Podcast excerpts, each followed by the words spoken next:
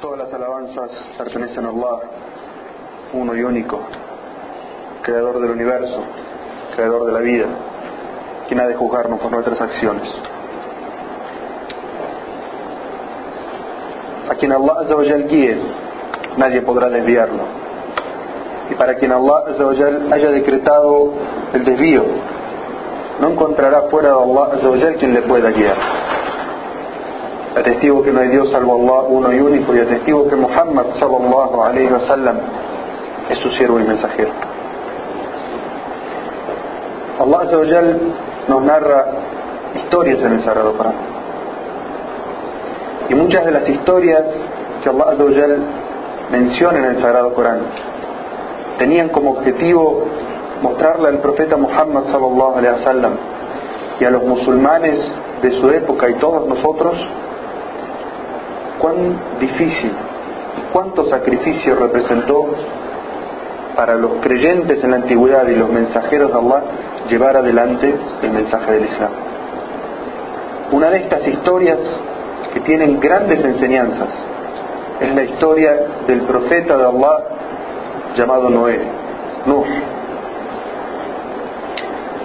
Allah nos cuenta su historia porque es una historia donde aprendemos paciencia, donde aprendemos perseverancia, donde aprendemos la humildad de un siervo de Allah, donde aprendemos la entrega durante casi mil años y la dedicación a llevar el bien a su pueblo a pesar de que su pueblo lo rechazaba. Noé fue enviado a un pueblo que con su creencia y su comportamiento le daba la espalda a las enseñanzas de los profetas. El pueblo al que fue enviado Noé, salam, era un pueblo que se estaba sumiendo, hundiendo en la incredulidad, en la intolerancia, en la idolatría, en la inmoralidad. Y otra de las características feas y terribles que tenía ese pueblo era que discriminaban y rechazaban a los pobres. Allah nos narra la situación de este pueblo en el Sagrado Corán y nos dice, el pueblo de Noé desmintió a los mensajeros. Su hermano Noé les dijo, tengan temor de Allah, yo soy un mensajero leal, tengan temor de Allah y síganme. Yo no les pido dinero a cambio de transmitirle el mensaje. Solo Allah, el Señor del universo, me recompensará por ello. Tengan temor de Allah y síganme. Pero ¿cuál fue la respuesta del pueblo de Noé? Le dijeron, ¿acaso vamos a creerte cuando solo te siguen los más débiles? Es decir, el pueblo de Noé, en vez de escuchar el mensaje de Noé, en vez de ver el ejemplo de vida de Noé, el mensaje al cual él los llamaba, se fijaron según sus estándares en su comunidad quiénes lo seguían. Los pobres y los desvalidos, ese no es un mensaje que nos importa. Si no lo sigue la gente importante, la gente de dinero, nosotros no lo vamos a seguir. Así era como Noé llamaba a su pueblo. Y consta en el Sagrado Corán que Allah llamó a su que el profeta Noé invitó a su pueblo durante 950 años y los llamó de todas las formas posibles. Los invitaba en público, los visitaba en privado, les hablaba durante el día, los visitaba durante la noche. Todas las formas de dawa, de difusión, de divulgación las utilizó. Sin embargo, la mayoría de su pueblo lo rechazaba. Allah le da una misión a este profeta y le dice, construye una barca, un arca, en el cual se salvarán solamente los que crean en tu mensaje. ¿Dónde vivió Noé? Noé vivió en lo que hoy conocemos como Irak, cerca de la ciudad de Kufa. Cerca de allí, unos pequeños ríos. El Éufrates, el más conocido por nosotros. Y Allah le dio como misión que construya un arca, una barca enorme, en la mitad del desierto. Es decir, una misión que en apariencia No tenía lógica. Construye aquí en la mitad del desierto una barca y solamente los que crean en ti han de salvarse. Los profetas no cuestionan las órdenes de Allah. Y Noé y los creyentes comienzan a construir esta barca, esta barca, aunque contradijera todo lo exterior. Ellos en un acto de fe comienzan a construirlo. Allah le dice, construye el arca bajo nuestra observancia y según nuestra orden. Es decir, Allah le dice dónde y cómo construir esta barca. Pero fíjense cuál era la actitud del pueblo de Noé. Allah dice, y mientras construía la barca, cada vez que pasaban ante él los poderosos de su pueblo se burlaban de él y le decían, Noé les decía a ellos, cuando escuchaba las burlas, si se burlan de nosotros, sepan que ya nos burlaremos de ustedes, como ustedes se burlan de nosotros ahora. Ya van a ver a quién le alcanzará un castigo humillante en esta vida y en la otra sufrirá un eterno castigo. Es decir, no estaba construyendo la barca, cumpliendo con la orden de Allah. Los poderosos cuando pasaban, en lugar de reflexionar y preguntarle por qué, simplemente se burlaban de él. Pero Noé les aclara un concepto. Ustedes pueden burlarse de los creyentes en esta vida, pero en el más allá van a ser los creyentes quienes se burlen de los incrédulos cuando Allah establezca justicia. Pero esa realidad, la realidad de que una persona obre por fe y los poderosos y la gente incrédula se burle de ellos, es una de los lemas o una de las realidades de esta vida. Ese es el ejemplo de toda mujer musulmana. Cuando viste el hijab y va a una entrevista de trabajo, o va a un lugar educativo, o va caminando por la calle, ¿qué hacen los incrédulos? Se burlan de ella. Eso mismo le sucede a los hombres musulmanes cuando se dejan su barba y dejan ver que son musulmanes. Van a una entrevista de trabajo y le dice puede trabajar pero tiene que afeitarse la barba. Sus amigos de la universidad o del trabajo se burlan de él cuando usa barba, cuando no toma alcohol, cuando no sale con mujeres, cuando no come cerdo, ¿qué hacen? Se burlan de él. Ese es el ejemplo que Allah nos pone en el Corán entre el creyente y los incrédulos. Pero ¿qué hizo Noé? ¿Qué hicieron los creyentes? ¿Dejaron de construir el arca porque los, los incrédulos se burlaban de él? No. El creyente sabe que en toda orden de su Señor hay una sabiduría y siguieron construyendo el arca a pesar de que estaban en la mitad del desierto. A pesar de que en apariencia eso no tenía ninguna lógica. Siguieron la orden de Allah Así como deben hacer las musulmanas con el hijab y la ropa islámica. Así como deben hacer los hermanos con la barba y su apariencia islámica. ¿Por qué? Porque cuando una persona hace lo que Allah le ordena, encuentra en su corazón una paz, una tranquilidad, que ningún asunto de este mundo que pudiera ser le va a conceder esa serenidad y esa paz. Cuando una persona comete un pecado, Allah pone un punto negro en su corazón. Y ese punto negro en su corazón hace que quiera otro pecado y que sienta falta y que quiera más y que nunca se sacie. Pero aquella persona que hace una buena obra, que obedece a Allah lo que encuentra en su corazón es paz, es tranquilidad. Entonces Allah nos dice, describiendo esa situación, cuando llegue nuestro designio y el agua brote de la tierra, haz subir al arca una pareja de cada especie. Sube también a tu familia, salvo a quienes de ellos decretamos que serían incrédulos, y sube a los creyentes. Y en verdad unos pocos creyeron en él. Allah le dice, cuando llegue el momento de la fitna, el momento de la prueba, sube a los creyentes contigo, sube a aquellos miembros de tu familia que creyeron en ti, y sube a, un, a una pareja de cada especie. Subhanallah, los profetas nos enseñaron una forma de vida una actitud hacia la vida en la que no El ser humano no piensa en salvarse solamente el mismo a costa de toda la naturaleza. Incluso en esa situación en la que Allah iba a castigar a los incrédulos, Allah le manda al profeta Noé que suba a la barca a una pareja de cada especie. Es decir, que el musulmán no trabaja para salvarse solo. No puede vivir en esta tierra, administrando esta tierra, destruyendo toda la naturaleza, sino que al revés. Tiene que construir una barca en la que se salven los creyentes, también se salve la naturaleza que lo rodea. Subhanallah es una enseñanza que Allah en una situación tan extrema como esta le dio al profeta Noé. Nosotros no podemos o no estamos ordenados a construir aquí una barca. Pero lo que sí tenemos que hacer es construir y trabajar nuestra fe.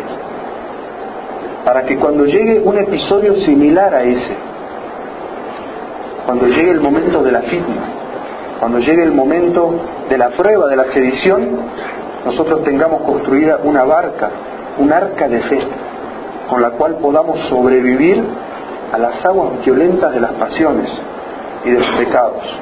Porque si no trabajamos y construimos nuestra fe, no vamos a sobrevivir, nos vamos a ahogar en las pasiones. Es por eso que el ejemplo de Noé nos sirve mucho. Todas esas historias que están mencionadas en el Sagrado Corán son actuales y nos sirven a la vida actual nuestra. Allah continúa diciendo en el Sagrado Corán, dijo Noé a su gente cuando llegó el agua, embarquen, suban todos a la barca, pero rueguen a Allah diciendo que en el nombre de Allah navegue y en el nombre de Allah ancle esta barca. Por cierto que mi Señor es absolvedor misericordioso. Es decir, Noé, incluso en ese momento en el que todos corren para tratar de salvarse, da una enseñanza respecto al tawhid, al monoteísmo. Y dice, suban, es decir, hagan lo que tengan que hacer, pero no se olviden nunca de rogar a. Es decir, el arca solo no los va a salvar, sino los salva su fe. Entonces pídanle a Allah que pueda soportar la barca, la violencia de las aguas, y que llegue a buen puerto, porque ciertamente Allah es absolvedor de los pecados, misericordioso con sus siervos. ¿Cómo pueden imaginarse ustedes que podían hacer esa súplica los creyentes, Noé y los creyentes con él, montados en esa barca, cuando venían, cuando veían llegar esas aguas? Y para todos está fresca la imagen o la noticia de lo que sucedió hace poco en Japón, un tsunami, la gente no lo pensaba. Los musulmanes siempre advierten, siempre llaman a la verdad, y la gente no escucha. De esa misma manera en que llegó ese tsunami a ese pueblo y lo destrozó, sin ningún aviso previo, lo mismo puede construir, lo mismo puede suceder en cualquier lugar. ¿Tú sabes cuándo te va a llegar tu día? No lo sabes. Cuando llega un momento así, ¿cómo se imaginan que estaban esos creyentes haciendo esa súplica? Oh Allah, haz que esta barca pueda soportar la violencia del agua. Haz que esta barca llegue a buen puerto, porque tú eres el que perdona los pecados y tú eres misericordioso con los creyentes. Allah nos narra qué fue lo que tuvo que soportar esa barca cargada de creyentes y cargada de animales. Allah dice, y el arca navegó con ellos entre olas como montañas. Olas como montañas. Todos los que veíamos videos sobre el tsunami, nos llamaba la atención ver olas tan altas. Las olas sobre las que navegó el arca de Noé eran como montañas enormes. En un momento, Noé arriba, embarcado en el arca, ve que uno de sus hijos no había subido, no había seguido su consejo y no había subido. Y le dice, hijito mío, sube al arca y no te cuentes entre los incrédulos. Noé sabía que no había otra salvación para su hijo que que suba al arca. No podía encontrar ningún lugar a salvo. ¿Qué fue lo que le contestó su hijo? Su hijo le dijo, me refugiaré en una montaña que me protegerá de las arcas, que me protegerá de las aguas. Él pensaba que subiéndose a una montaña iba a poder salvarse de las aguas. Pero el profeta Noé sabía que no había salvación. Nosotros dijimos que el arca para nosotros significa construir la fe. Y este profeta de Dios le decía a su hijo, hijo, súbete al arca. Es el mensaje que nosotros tenemos hoy. Hijo, súbete al arca de la fe. Porque no existe una salvación en este mundo que no sea la fe en el Islam. A tu hijo no le va a dar la salvación una gran universidad, un gran trabajo, un gran negocio. Eso no le va a dar la salvación. ¿Quieres que tu hijo se salve? La única manera de que tu hijo se salve es que ingrese al arca de la fe. Esa es la gran enseñanza que nos transmite esta sura del Sagrado. El profeta Noé le dijo a su hijo, él sabía que nada lo podía proteger de las aguas excepto estar en esa barca. Le dijo a su hijo, hoy no habrá nada que pueda socorrerte del designio de Allah y solo se salvará aquel a quien Allah le tenga misericordia. Y cuando Noé estaba diciendo eso, las olas se interpusieron entre el padre y el hijo, y el hijo se ahogó. El hijo de Noé el hijo de un profeta de Allah que estuvo 950 años haciéndole tago a su pueblo, no creyó en él, no siguió su ejemplo. ¿Acaso nosotros somos mejores que el profeta de Allah? ¿Acaso nosotros consideramos una garantía que nuestros hijos van a ser musulmanes y van a ser bien guiados? Noé estuvo 950 años haciéndole dago a su pueblo y a su familia. Sin embargo, su hijo no creyó. ¿Qué es lo que nosotros podemos hacer? Lo que nosotros podemos hacer es construir nuestra arca, que es nuestra fe. Y la fe en nuestra comunidad. Y una de las arcas que podemos, o barcas que podemos construir para tratar de salvar a nuestros hijos es una escuela, en la cual nuestros hijos puedan crecer en un ambiente islámico, porque si un profeta de Allah que estuvo 950 años invitando a su gente y a su familia no logró que su hijo se salvara, ¿qué nos da garantías a nosotros aquí de que podremos salvar a nuestra familia? De que nuestros hijos van a seguir siendo musulmanes aquí. ¿Acaso no tenemos suficientes ejemplos de padres que no construyeron su fe, no construyeron un arca de Islam dentro de su propio hogar y sus hijos se ahogaron afuera? Todos los que estamos aquí conocemos ejemplos de eso. El Sagrado Corán nos habla hoy, nos da ejemplos hoy, nos da enseñanzas hoy. Es importante reflexionar sobre estos significados del Sagrado Corán para tratar de salvarnos a nosotros mismos y a nuestras familias. Allah Azza dijo después de que los incrédulos juntamente con el hijo de Noé se habían ahogado. Allah Azza dijo, oh tierra, traga tu agua, oh cielo, deja de llover. Y entonces el agua fue descendiendo y así se cumplió el designio. Y el arca se detuvo y se asentó sobre el monte de Judí. Y fue dicho, la maldición recayó sobre los injustos y fueron exterminados. Esta es la enseñanza para que nadie piense que un mal acto, una opresión, una injusticia, un acto de incredulidad, un pecado, quedan impunes. Allah Azawajal castiga, Allah Azawajal establece justicia. Nadie puede pensar que puede pasar impune por esta vida haciendo el mal. Y el profeta Muhammad sallallahu alaihi wasallam nos da una enseñanza muy grande y dice, si ustedes no ordenan el bien en su sociedad y no prohíben el mal en su sociedad, Allah va a enviar un castigo.